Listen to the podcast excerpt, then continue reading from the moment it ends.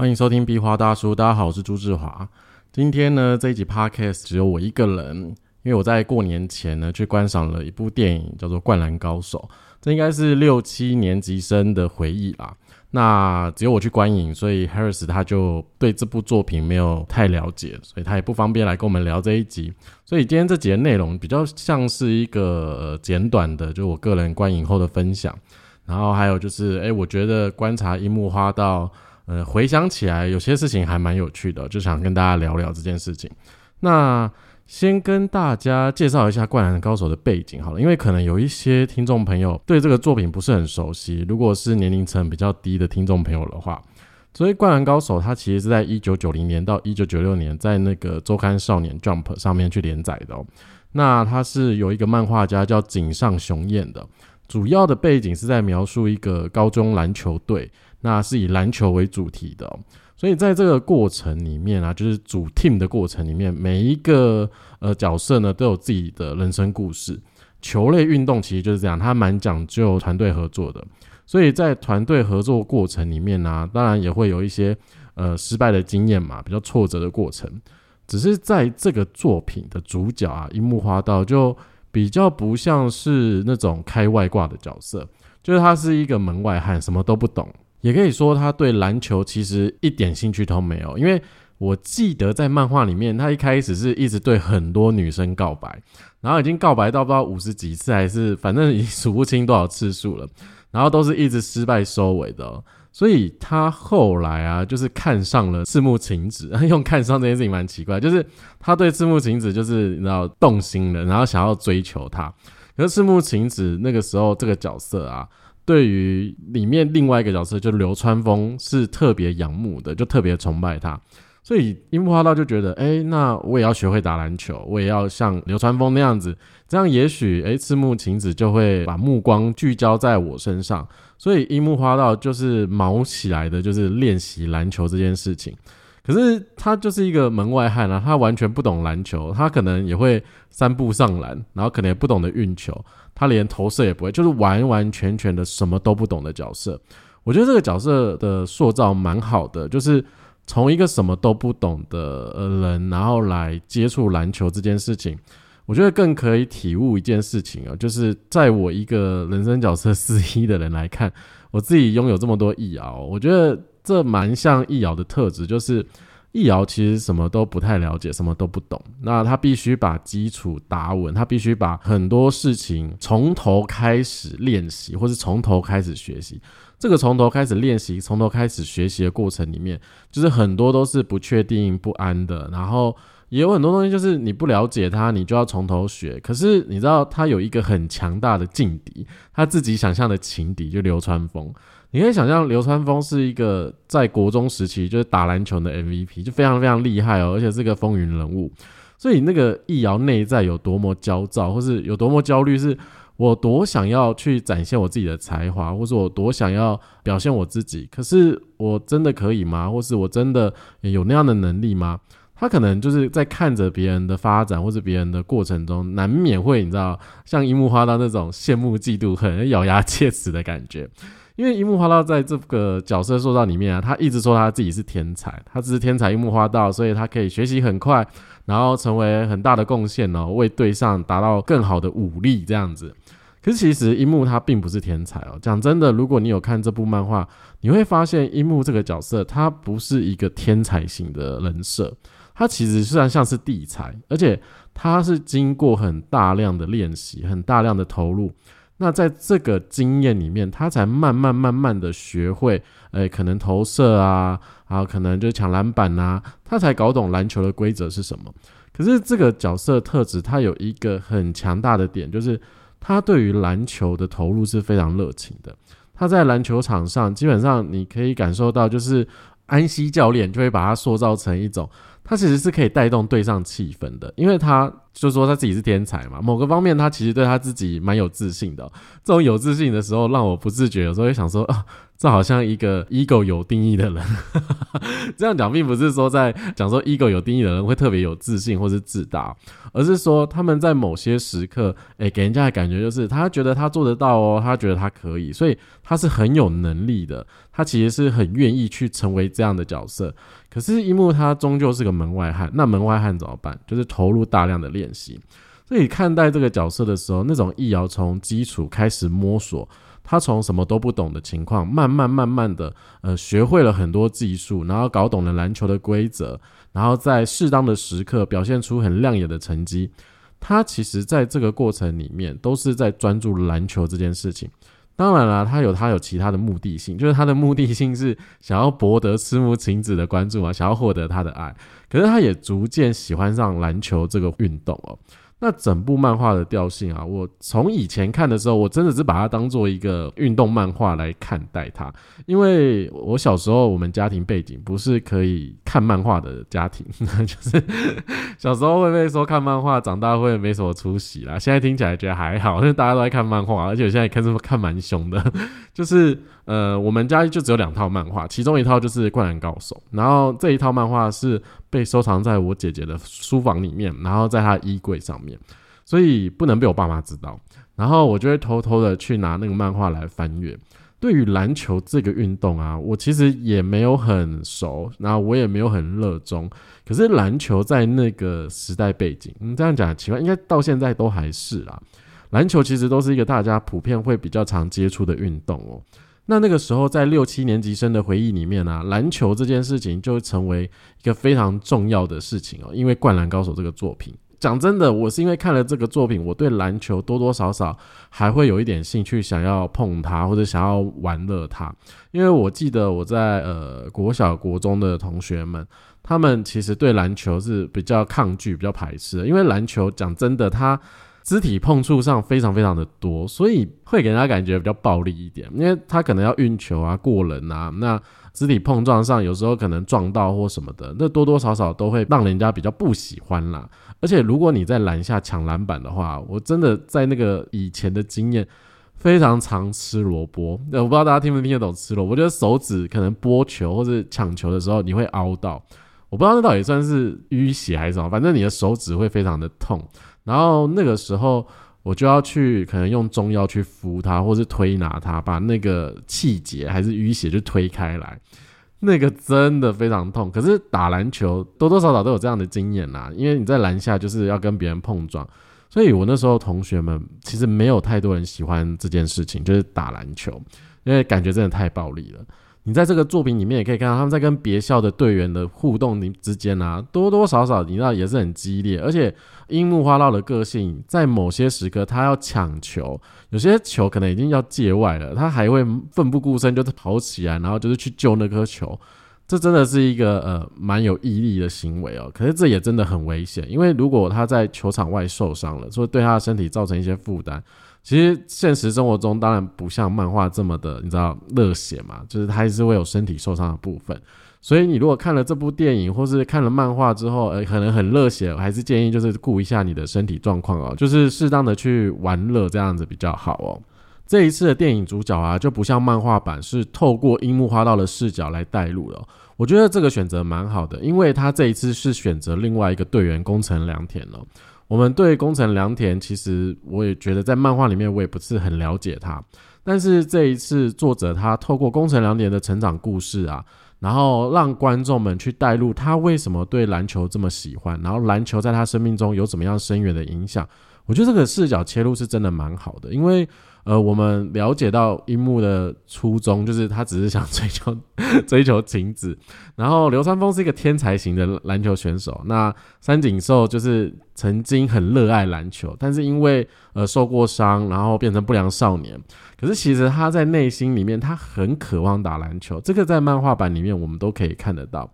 那对于赤木刚宪，我们就很明确知道他的目标是什么，他是想要称霸全国。可是对于宫城良田这个角色，透过这一次电影版他的故事带出来他的家庭背景，以及他哥哥对他的影响啊，还有呃他妈妈跟他之间的互动的时候，我觉得那个是一个很不同的层次，而且可以看出一个呃，我觉得关于家庭的因素，然后对一个人的影响也很重要。虽然说我们在学人设图系统，我们都会常讲说，一个人的本质在你出生的时候，可能宇宙都帮你设计好、规划好的。当然，在这个本质里面来说，我们是可以透过那张图去了解你、去认识你，让我们清楚的去分析你的人设特质是什么。可是大家要记得一件事情，我觉得人啊是一个很复杂的动物哦，因为我们有呃家庭因素。然后我们成长的经历，可能你在学校的人际互动，接收到什么样的老师去教导你，然后或是你接收到什么样的资讯，其实这些在无时无刻情况下都会形成一些制约跟影响，那也影响我们人格特质的发展。可是，在这个人格特质的发展过程中啊，我们在人设图系统里面讲的那些通道、能量中心或是闸门的特质。它其实都是持续的在运作着，只是在你的生命里面，可能透过不同的呃生命经历跟养分，然后去堆叠出不同的形状。所以我觉得在这个工具上面来讲啊，我去看待工程良田这样的呃家庭故事的时候，我觉得。呃，蛮让我觉得感动的事情啦，是呃，他在后面故事结尾的时候，他跟他妈妈的互动。可是这集我也没打算多爆雷，因为我蛮希望大家可以进电影院看的。我真的非常非常喜欢这部作品。你知道，在那个电影院里面啊，有些时刻在比赛的时候，就只有非常清晰的篮球的运球声。那种感觉真的很像你在观赏一场比赛，然后大家都很专注的，然后很投入在这个过程里面。特别是当三井寿投出三分球那个唰的声音的时候，你内心就会觉得哇，好爽哦，就会觉得很开心。所以这个电影我真的真的非常希望大家可以呃透过行动去电影院观赏，去支持它。当然，如果你没有看过《灌篮高手》的呃漫画的话，其实我也觉得没有关系，因为我觉得这一次的电影设计啊。它就是让你没有看得懂的人也没有关系，你就是去观赏这部电影，你把它当成一个新的故事去看待它，那也可以有一个很不错的观影体验哦。只是对于可能有些呃六七年级生，他们追过漫画再来看的话，会有更多的共鸣。可是更多的是时代的眼泪啦。像我自己就觉得啊，那个就是我年轻的漫画啊，然后呃我的青春岁月都在里面。那看完这个电影版，有一种好像很棒的完结哦。那我自己是蛮开心的啊。漫画是比较你的热血、比较激昂的，当然我们都知道结果是什么。可是，在电影院跟一群人观赏的时候啊。你知道，当每一球进球，或者说当樱木做出一些很漂亮的表现的时候，你真的会在内心觉得哇，好爽啊！然后你真的会想要拍手啊，然后就是对他们大喊之类的。因为在电影后面可能有一些片段，其实现场有一些观众，你知道看到某一幕就进球的时候，就是大力的鼓掌啊，然后就是也会跟着球有进跟没进的那个心情。你就觉得哇，这一切都是太棒的体验了。对于我来讲，来观赏樱木花道，我觉得反而是满足了我自己对于那种易遥的特质。因为我真的对于学习或是很多需要从头来练习，或者说从头学习的经验，然后什么都不懂，我真的觉得很多时刻自己就像是门外汉。然后在这种门外汉持续不断的练习里面，可是我没有像樱木花道这种个性，就是说。哎，我是个天才啊，或者说我我可以表现的很好，没有没有没有，那我觉得这个那个在我的特质上面应该是没有办法发挥的出来。我大多数都是呈现一个，呃，我对于自己是，哎，我我这样做够吗？我是不是还要再学习？如果 Harris 在的话，他一定会说，对你就是呈现一个非常非常没有自信的样子。可是当我去观赏这部电影，去看樱木花道的时候，我其实多多少少还是有那种角色投射啦。我对于他很投入、很专注的学习。然后从什么都不懂，然后开始慢慢变强。你说他真的变得很强吗？其实，嗯，也没有。但是他已经做得到，就是可以在篮下去抢篮板，然后在跳射这件事情上面，定点跳射他也做得到。因为像之前他在漫画里面，他根本不会投篮，没有人教他，也没有人告诉他怎么做。所以他自己研发了一个叫做平民式投篮，就是把他的球放在胯下，然后用抛的方式去投篮这件事情。你可以想象，在一个专业篮球场上，怎么会有人这样做？可是作者就是把这个个性塑造，就是这个人真的什么都不懂，可是他这样的投篮方式还是进球了。你知道篮球规则就是这样，反正球进了就算，不管怎么样，只是看起来就是会觉得很荒唐。但是对于我这种来看待，他说他从一个不是很正规的篮球的角色，然后慢慢学会投篮啊，然后练习了两万多次，练习了很多次，然后大量的经验。让他自己变成长这件事情，我觉得真的很符合易遥，就是他慢慢成为所谓的权威。这个权威并不是说樱木花道真的很厉害，厉害到可以干掉流川枫，并不是。我觉得那种权威特质是跟樱木花道自己过往相较去比较，或者说，嗯，我们觉得要用比较这个字吗？好啦，就是自己跟自己的过去去回溯他，养回溯也很奇怪。反正对我来说，就是他是一个有持续进步的。然后他从一个非常弱小的状态，或者说非常不稳的状态，慢慢慢慢的变得很稳固，而且他慢慢的也知道说他在某些时刻可以怎么做，而且他才是一个高医生诶。所以意味着他有非常大的可能性在未来啊，如果他持续投入篮球的话，当然这个漫画没有画，我们也不确定他到底是怎么样。可是就是在看待这个角色的时候，你会觉得真的蛮符合自己的心境，就是自己也会去投射出可能自己过往在学习或者在摸索人生的过程中，你有时候所呃接触的事物，可能一开始什么都不懂，然后去学习，可是你真的学了很久，或者你真的试图想要在这个过程中去努力的时候。你真的没有办法的时候，那怎么办？就是你要么就是凭着一股脑的热情去去尝试它，不然你就要适时的去设置停损点。其实会讲这个原因，我也会想要去呃分享另外一个安西教练的台词，就是安西教练也说，就是如果现在放弃了，比赛就结束了。其实我讲真的，这句台词在电影版里面，在漫画版里面是非常经典的。就是如果以前我们来看的话，这真的是一个非常鼓舞人，而且。我觉得也是非常棒的金句，但我现在用另外一个角度来跟大家分享。可是这个角度并不是希望大家觉得，呃，这句话是怎么样或什么之类的。我们来聊一下的事情，就是关于我们每个人都有一个能量中心，叫做心中心，也就是所谓的 ego 中心。那有些人的 ego 中心是有定义的，有些人的 ego 中心是没有定义的。可是其实大多数的运动，或者其实整个集体的环境，都是告诉大家说，我们要努力，我们不能放弃，我们继续做下去，终究会看到终点，我们终究会看到自己努力会有收获。其实就是要有毅力去达到某个目标。所以在某个层面上来说，持续不断的去证明你的自我价值，别人就会看见你这件事情是相对的要非常卖力、非常努力的。那这个跟心中心的能量特质其实是蛮像的，基本上就是一样。可是对于有些人来说，在这个特质里面，它并不适合可能这么持续稳定的。就是关于，呃，如果现在放弃了，然后什么都结束了，我会提出来，是因为我想要跟大家分享，有些时候有些事情是努力是的确会有回报的，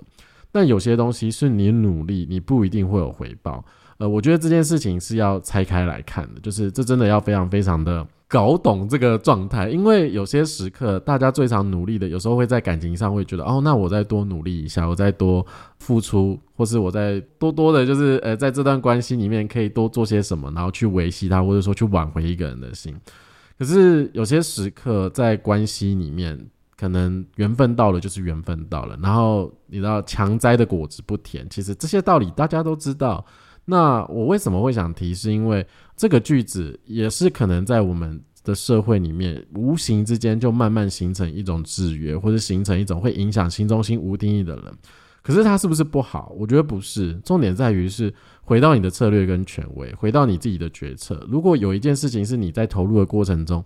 你真的觉得对你来说是正确的，你有感觉到满足、平静，或是你觉得成功，或是你觉得非常惊喜。那当然，你可以继续的去尝试它，或是继续去做它，这是没有问题的。可是有些时刻，如果你已经觉得非常的挫败，你已经很努力了，可是你还是觉得为什么我的内在这么的挫败感这么的深，然后我还是没有办法达到我的目标的时候，我真的会觉得，就是你要不要让你自己休息一下？要不要让你自己从这个状态里面抽离一下，好好的就是躺平也好，就是休息一下吧，躺着也好，不要先不要这么努力。你就让自己喘口气啊，然后你不需要这么卖力，就不代表你是一个很差的人，或是不代表说，呃，你在这边投降认输就是你不好，或是你怎么样了。重点在于对你来说这件事情你感受是什么，你的身体给你的感觉是什么？因为这也有可能跟执着也会有关系的。因为在这部电影里面，我觉得呃，赤木刚宪的呃心境，或是他的这个角色的过程啊，就是在这个电影版里面，他也逐渐的去松绑他的执着，他也逐渐的去放下他可能自己很宏远的目标。可是对他来说，他其实已经达到一个很棒的境界了，他也很应该要享受这件事情。所以在这个电影里面，你可以看到每个成员里面，他们有自己的人生故事，也有自己的转折。在这所有的故事集结里面，我觉得很值得大家去观赏啦。那不论你要透过呃什么样的角度来看待这部电影，那当然这只是我个人观影体验，我也不是一个专业影评人，我只是很喜欢看东西，然后想跟大家分享。也许你会喜欢我的观点，或者也许你不喜欢，那无论如何都没有关系。重点在于，就是鼓励大家进戏院看《灌篮高手》。我当然知道已经过了十天的年假，现在已经开工的日子，可是真的还是想鼓励大家可以去观赏一下这部电影哦。那我自己是蛮喜欢的，所以如果你有去看《灌篮高手》，或者说观影之后有什么想跟我们分享的话，也欢迎留言给我们。跟我说说，其实《灌篮高手》在你的人生里面有没有影响到你什么啊？或是你看待这部戏的心境是怎么样？或是你自己在学 Human Design 人设图系统，呃，你是用什么样的角度在看待这个作品？也都欢迎跟我们聊聊哦。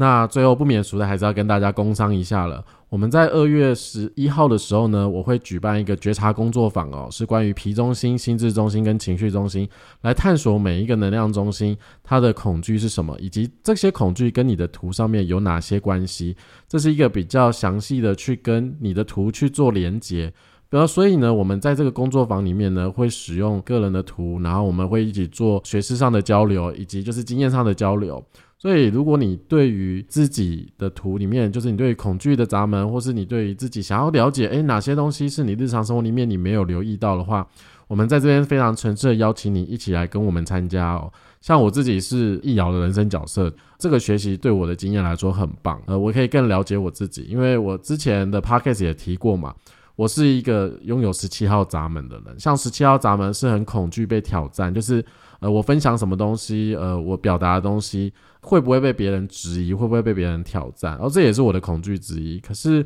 呃，我需要去克服我的恐惧，然后也许我在分享里面没有太多的细节，或者我只是 聊自己开心的，可是这就是做我开心的事情嘛。那难免的就是这世界上有一些可能比较呃不好的评论。可是要如何去克服这些评论？我觉得这也是我的课题。所以这个工作坊，我觉得对我来说是蛮有帮助的。所以也诚挚的邀请大家，对于你的设计想要了解更多，或者说你跟我一样是易遥人生角色的话，特别欢迎你来跟我们互动哦。那再来就是，如果你想要学习 Human Design 人设图系统的话，你想要比较呃完整的有架构性的学习的话，也可以参考我们人设图台湾的基础课程。我们目前有基础课程一到基础课程三。是一个完整的学习，让你更了解你自己的图，了解你亲朋好友的图，更了解这个系统。好，所以呢，今天这集的节目内容就到这边啦。不知道呃，大家听完会有什么样的感觉哦？所以就跟大家闲聊一下我在过年前看的《灌篮高手》，